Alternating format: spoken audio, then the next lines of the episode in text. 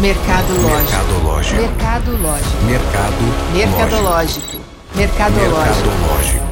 Mercadológico. Olá, eu sou Humberta Carvalho, apresentadora do Mercadológico e quero te dar as boas-vindas a mais um episódio resumo do nosso programa. Fique agora com alguns dos melhores momentos do nosso episódio.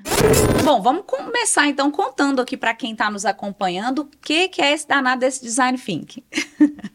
É, o nome ele gera um pouco assim de curiosidade e um pouco de é, medo por parte de quem vai às vezes ter o primeiro contato com isso.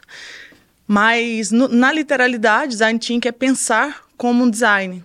E o objetivo de, de, da metodologia, uma estrutura, um framework que vai trabalhar dentro de, um, de uma metodologia com passos para conduzir as pessoas a solucionarem problemas, mas pensando nas necessidades do ser humano. É o ser humano no centro.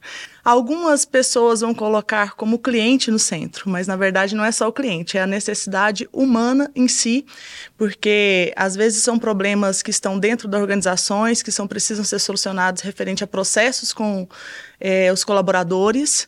É, às vezes está relacionado à criação de um produto, um serviço, mas sempre pensando em quem vai utilizar tudo isso é basicamente isso, uma estrutura que vai ajudar nesse processo e de forma acelerada a criar novas ideias. E uma, um, uma coisa interessante que eu gosto muito de dizer é que quem está dentro do processo, por exemplo, os colaboradores, eles conseguem ver alguns pontos de vista que o pessoal que está de fora não vê. É aquela velha, antiga história que eu acho que vou falar porque algumas pessoas não conhecem, que dá pasta de dente, né? Que vocês conhecem. Mas que é, contrataram as pessoas de fora do processo para poder arrumar uma esteira é, que, onde passava as, as caixinhas de pasta de dente, algumas estavam vazias, gastaram gastaram muito e, de, de repente, os próprios colaboradores acharam um método muito mais fácil é, de identificar quais eram as caixinhas que estavam vazias. E, é, é, assim, a gente vê isso acontecer todos os dias na prática. As organizações têm um problema, elas contratam alguém de fora para poder ver o que está acontecendo dentro e não perguntam para o pessoal de dentro o que está acontecendo e quais são os processos. Então, o Design Thinking é uma ferramenta que a gente é, vai de dentro para fora. Não estou falando que não é importante contratar especialistas para o processo, porque é muito importante, mas às vezes a gente precisa de é, entrar nesse processo, de desmiuçar ali, né, trabalhar, ir no brainstorm, conversar com eles, entender o que acontece, até para saber qual é o tipo de especialista e consultor que você vai colocar ali dentro para poder fazer o fechamento do processo. Como que é, o design thinking ele colabora ali é, pro processo ou colabora ou influencia na cultura organizacional de uma empresa? Bom, eu que trabalho direto com a cultura organizacional ali, acho que posso dizer que contribui totalmente. Por quê?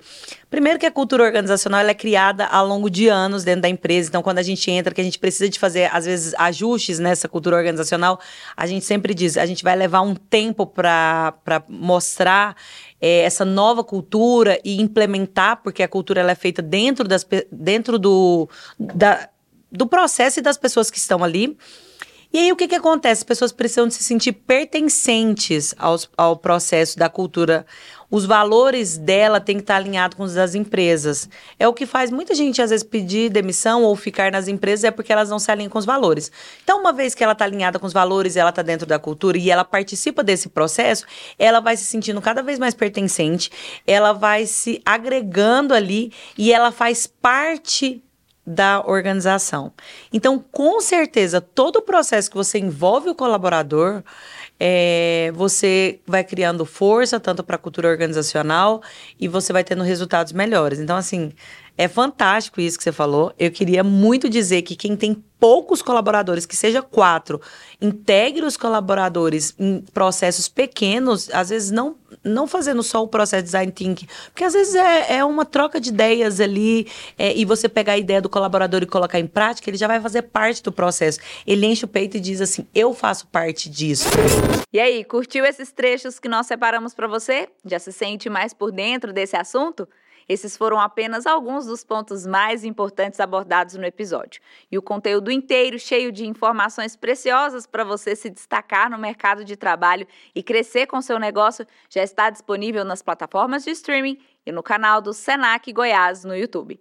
Não perde tempo e vai lá conferir agora mesmo. Aproveita para compartilhar com aquelas pessoas que você gosta e que também vão aprender muito sobre esse assunto, tá certo? Segue nosso canal, se inscreve e deixe também os seus comentários. Até o próximo episódio. Mercado Mercadológico. Mercadológico. Mercadológico. Mercado lógico.